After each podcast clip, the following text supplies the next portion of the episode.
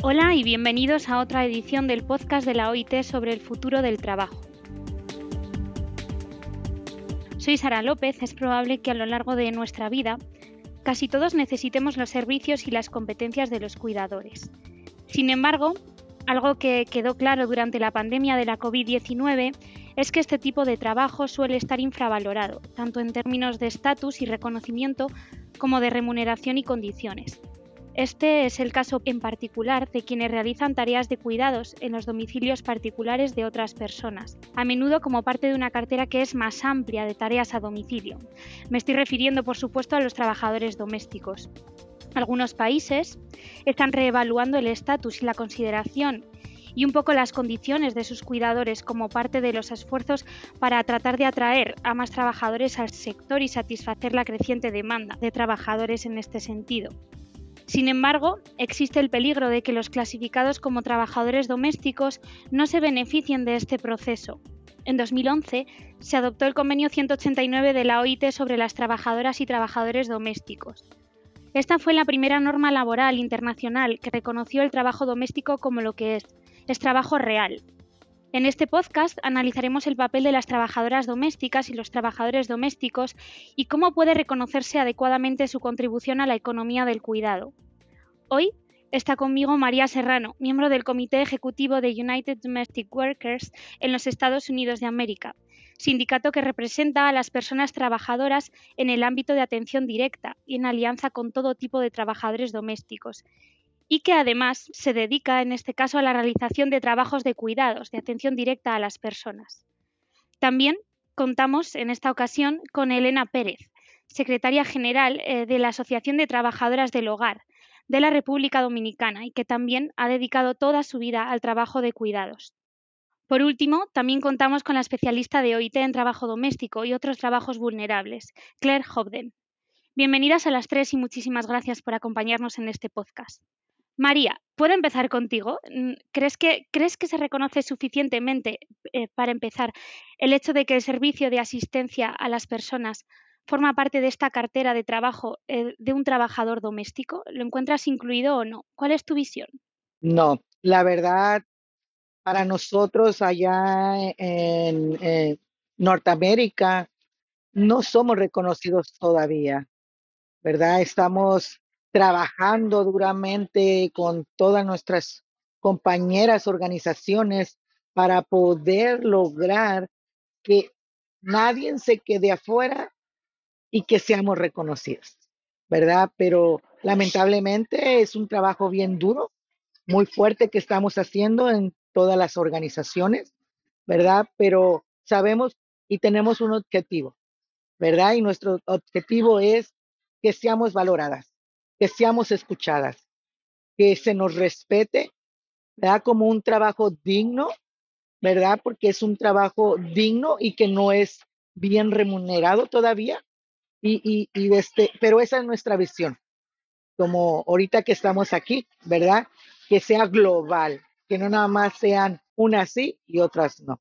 Eh, sabemos que, como les dije, es duro el camino, pero pues sabemos también a dónde queremos llegar y yo tengo la confianza de que ahí vamos a estar, ¿verdad? Donde seamos reconocidos como un trabajo, seamos valoradas para tener mejores trabajo y poder trabajar dignamente dentro del sector no remunerado y sí, ¿verdad? Dentro y fuera.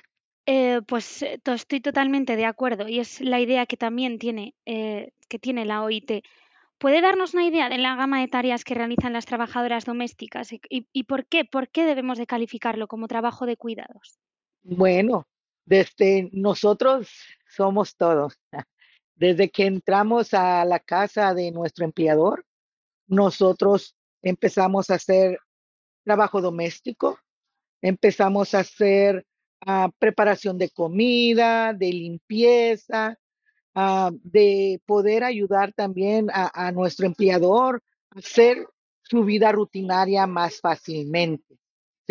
Nosotros les podemos ayudar a, bañarlos, a cambiarlos, a levantarlos de la cama, a darles sus medicamentos. Desde, podemos ser desde el trabajo doméstico de limpieza hasta un trabajo en el que es la salud con ellos. Desde, eh, somos responsables de llevarlos a doctores, ¿verdad? Somos responsables de, de, uh, de mantener su salud lo más mejor posible. Eh, es un trabajo duro eh, porque no nomás como empecé diciendo, fuimos, somos trabajadoras domésticas o del hogar, sino que somos uh, doctores, enfermeras, porque así como damos medicamento, ponemos insulina, podemos dar, uh, inyectar, dar uh, comida por medio de una sonda. Desde, es algo un poquito bien amplio lo que nosotros hacemos, ¿verdad? Como trabajadoras domésticas. Y realmente el que no se nos recon reconozca como un trabajo esencial o un trabajo digno, pues eso es algo que, que sí es un poco fuerte para nosotros, pero por eso estamos aquí en la lucha, ¿verdad? Totalmente de acuerdo contigo. La OIT, de hecho, tiene una definición de trabajo de cuidados que incluye no solo esos servicios de cuidado directos, sino también los indirectos, eh, como, como, bien has explicado. Eh, algo que yo creo que además ha quedado muy claro durante la pandemia, ¿no? cuando eh, incluso la limpieza de los hogares, y los empleadores estaban muy interesados en garantizar que sus, sus hogares estuviesen libres del virus. Así que estamos totalmente de acuerdo. No, no tenía, además, em, no, no tenía esa, esa idea eh, de que realizasen tantas, eh, tantas actividades. Elena, eh, si te parece ahora voy a ir contigo. ¿Cuál es la situación de las trabajadoras domésticas en República Dominicana? ¿Es la misma que nos ha explicado en este caso María? ¿Ves diferencias? ¿Cómo se considera allí el trabajo de cuidados realizados por trabajadores domésticos? Muchísimas gracias, Tara. Eh, el trabajo de cuidado, si bien es cierto que el trabajo de cuidado debe estar en el, en el centro de la vida, pero también el trabajo doméstico debe estar en el centro de esas políticas públicas como son el tema de cuidado y como explicaba la, la compañera perfectamente. O sea, todas las labores y todas las tareas que hacemos, no hay una diferenciación. La problemática del sector es igual tanto en República Dominicana como en Estados Unidos, como quizás en África o Asia o en cualquiera de, de los continentes. Y precisamente, o sea, por esa problemática que tenemos en común, es que hoy estamos como unidas todas las trabajadoras del hogar precisamente para poder garantizar como que esas políticas públicas no, no nos excluyan, sino que también nos pongan, igual que como dice el eslogan de que las políticas, las políticas de cuidado deben estar al centro de la vida, las trabajadoras del hogar también deben de estar al centro de estas políticas porque no hay realmente una diferenciación. Para hablar de cuidados debemos decir trabajo doméstico, porque somos las que tradicionalmente hemos realizado estas tareas de cuidado, desde el tema de la limpieza de la casa, que es cuidado, la alimentación adecuada de cada uno de los miembros de los, del hogar, el cuidado de niños, adultos mayores, discapacitados o personas con condiciones especiales como puede ser hipertensión, diabetes, etcétera, cualquier otra enfermedad que también nosotros, que también cae como un recargo a nuestro trabajo, que también debemos hacer parte de, de del cuidado, que no se limita solamente al, a la, el simple hecho de una limpieza en un hogar, sino que va más allá de solamente la limpieza, sino que debemos encargarnos como de, de todo el tema de, de, la salud y el cuidado de cada uno de los miembros del hogar. Totalmente de acuerdo. Eh, has hablado, eh, Elena, un poco de eh, la necesidad de que las trabajadoras y las personas trabajadoras estén unidas y la importancia que tiene ¿no? para vosotras en esta lucha por la mejora de las condiciones laborales y del reconocimiento de este trabajo como un trabajo esencial y de valor. ¿Qué papel cree eh, crees eh, que han jugado las organizaciones sindicales eh, en todo esto, en todos estos avances?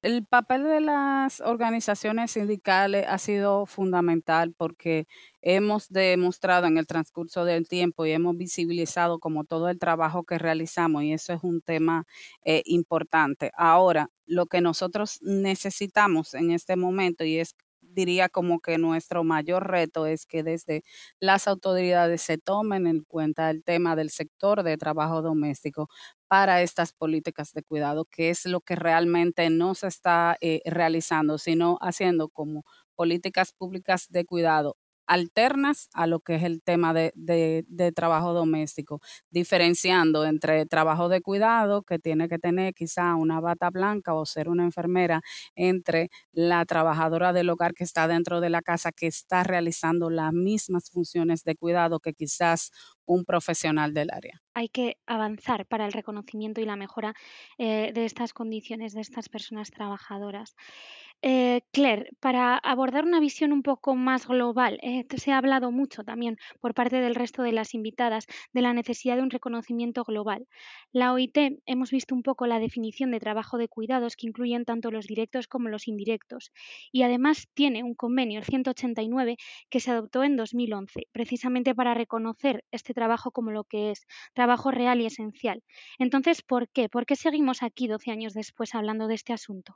Eh, gracias. Pues exactamente, es un convenio que para la primera vez eh, reconoció el papel del trabajo doméstico y de las trabajadoras domésticas. Em, creo que era la primera vez que el mundo reconoció el trabajo doméstico como un trabajo verdadero, ¿no? Y que también em, las trabajadoras domésticas eh, necesitaban sus derechos y, y, alcanzar el, el trabajo decente después de 10 años más o menos de, la adopción del convenio, hemos visto que sí, hay un cambio, ¿no? Hay más reconocimiento al nivel de la ley en muchos países. Em, hay avances en, varios países en términos de, del salario mínimo, de, la jornada laboral, de la seguridad social. Pero lo que pasa es que todavía hay muchos países en donde no es el caso. Y eh, también hay un problema fundamental de implementación de la ley.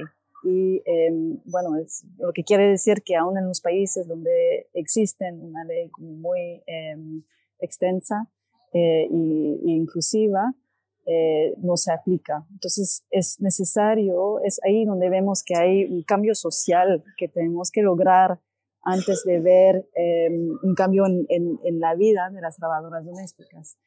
Y este cambio social em, creo que es más o menos una eh, refleja eh, la, percepción de la mayoría de los empleadores, de los hogares empleadores, em, que el trabajo doméstico todavía no es un, trabajo eh, valorizado, ¿no?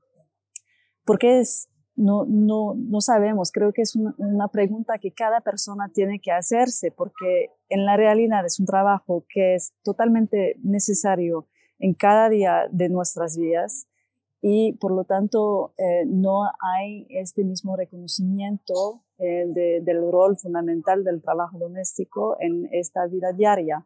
Entonces creo que es una cuestión, una pregunta que cada hogar y cada persona tiene que hacerse. ¿Por qué no se lo reconocen? Necesitamos ¿Consideras que de alguna manera los responsables políticos reevalúen, eh, un poco su enfoque al respecto? Yo diría que sobre todo dado el, futuro, ¿no? En donde hay, un, el eh, envejecimiento de la población y en, muchos países y en muchos países también hay una generación de personas que tienen que cuidar a la misma vez a sus niños y también a sus padres, em, que la vida es cada vez más larga y con más enfermedades que los países, los gobiernos de todo el mundo van a enfrentarse a este problema de la demanda ¿no? del trabajo eh, de cuidados. Y em, creo que cada, cada hogar em, va a necesitar cuidado en algún momento de, la vida del hogar. ¿no? Entonces sí, creo que es fundamental que los políticos en este momento piensan cómo van a alcanzar un nivel de empleo en el sector doméstico Em, y también asegurar que este trabajo sea un trabajo decente. Las condiciones de trabajo decente también son fundamentales para poder atraer más gente en el sector. Entonces, para mí, eh, son dos cosas que van juntos, ¿no? Un aumento en el número de personas calificadas para hacer el trabajo, un reconocimiento del trabajo como trabajo calificado y em, trabajo decente para estas personas. Gracias, Claire, eh, por, por volver un poco, eh, y, creo que, que tiene toda la razón, ¿no? Necesitamos mantener y atraer, y atraer cada vez a más personas al sector de los cuidados, porque además si se cumplen las predicciones vamos a necesitar más cuidadores en el futuro eh, por todo tipo de razones. Y para ello, pues eh, habrá que mejorar las condiciones de trabajo de las personas trabajadoras en el sector. Pero para volver un poco con, eh, con el tema que he indicado antes, María, eh, vuelvo contigo, María. Eh, antes has indicado el tipo de tareas que realiza o que realizáis como personas trabajadoras domésticas y cómo ello ¿no? Pues debe, debe de calificarse como trabajo de cuidados porque guardaba una conexión totalmente con, con el cuidado y la atención directa de las personas. Dirías que em, ¿Dirías que eh, el hecho de que los cuidadores que trabajan en instituciones, se me ocurren residencias de ancianos, de niños, eh, que a menudo suelen estar cualificados, eh, a diferencia de lo que ocurre con las personas que se dedican a ello en el ámbito de una residencia particular o en instalaciones domésticas privadas como el hogar, a menudo no tienen cualificaciones o, o no, no se ha reconocido las mismas. ¿Cuál es tu punto de vista respecto a esto? ¿Es que los cuidadores de instituciones merecen mejores condiciones que los que trabajan en domicilios particulares? No, para nada. Este, yo creo que todos merecemos el mismo trato, todos merecemos la, eh, la misma igualdad en el trabajo. Desde, no, para nada, tenemos que ser, estar siempre en en el mismo rango, ¿verdad? Yo no sé por qué se tiene que hacer una diferencia. Un papel no nos denomina en qué lugar tenemos que estar o cómo vamos a hacer nuestro trabajo. Las capacidades que tenemos son muchas, aunque no tengamos un papel. Pues sí, eh, para, para avanzar ¿no? en esta igualdad que reclamáis y que eh, por parte de OIT también, eh, en este caso, lo vemos como una necesidad, ¿crees que el hecho de que se reconociese ¿no? por vía de certificaciones en las cualificaciones de este tipo de personas serviría para eh, equilibrar o poner eh, en igual rango, en igualdad eh, a estas personas respecto de las que trabajan en este tipo de instituciones? Yo creo que el- el que uno se certifique, el que uno pueda prepararse mejor, sí ayudaría un poco en cuanto a que seamos más reconocidas. Y el trabajo que nosotros estamos haciendo es permitirles a nuestros empleadores que ellos vivan dignamente en su hogar, que ellos vivan en confort y mejor salud. ¿verdad? Ese es mi punto de vista. No necesito un título yo. Yo lo que yo necesito es un trabajo que me permitan hacerlo dignamente, nada más. Totalmente de acuerdo. Em, esta es la visión, avanzar también eh, hacia esa equiparación de derechos de condiciones laborales eh, y, cómo, cómo podemos avanzar ¿no? Eh, con el convenio eh, 189 en la mano y también a través del trabajo que se realiza. Elena, ahora la pregunta te la planteo a ti. Eh, hemos visto un poco, eh, trayendo todas las reflexiones de María, de, Claire también, eh, sobre la necesidad de equiparar ¿no? a estas personas trabajadoras domésticas, pero que realizan tareas de atención directa a personas con el resto de trabajadores de cuidados, porque al final tienen la misma calificación, son trabajadores que se dedican a los cuidados. Pero ¿qué retos y desafíos consideras que, que quedan para alcanzar esta equiparación? O esta inclusión como trabajadores de cuidados cuando se considera a los trabajadores domésticos?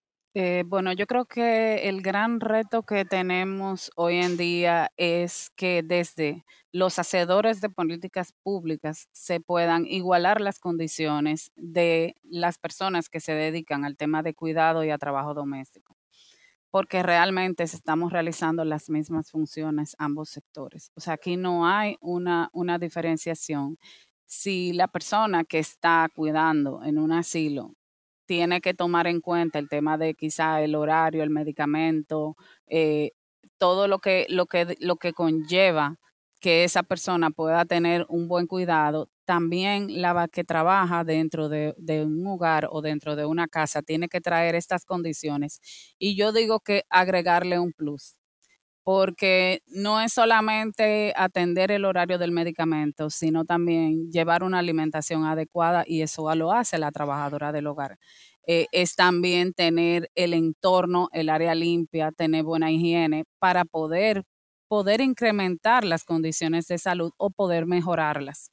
Entonces, es un trabajo, el trabajo doméstico también es un trabajo esencial, es un trabajo importante y debe ser considerado por los temadores y hacedores de políticas públicas en cuenta, en igualdad de condiciones, no separarlos, no creer que porque una persona tenga una titulación y otra no, no tengan las mismas condiciones y la misma eh, eh, calificación para la realización del trabajo. Quizás muchas veces, como decía eh, la compañera María, muchas veces en los hechos y la experiencia en el trabajo es lo que te da realmente la calificación, no un papel, no un título. Entonces, que desde los hacedores de políticas públicas puedan tomar como esas cosas en cuenta y hacer políticas públicas en igualdad de condiciones y no diferenciar entre un sector y otro, donde hablamos de cuidado como el centro de las políticas públicas y dentro de este centro están las trabajadoras del hogar, porque somos las que hemos realizado por décadas, por décadas hemos realizado lo que es el trabajo de cuidado dentro de los hogares no solamente para nuestros empleadores, sino muchas veces hasta para nuestras propias familias. Entonces, no debe de crearse como esa, ese tipo de diferenciación entre, entre un sector y otro, sino más bien de tratar de tener una igualdad de condiciones para nuestro sector y así poder como reivindicar eh, el tema. Totalmente de acuerdo. Eh, bueno, pues eh, esto nos lleva ya al final de, este podcast. Eh, me gustaría dar las gracias a nuestras invitadas de hoy, a María Serrano, a Elena Pérez, a Claire Hobden, por participar. Muchísimas gracias por acompañarnos y espero que vuelvan pronto para otra edición del podcast de la OIT sobre el futuro del trabajo. Por ahora, adiós.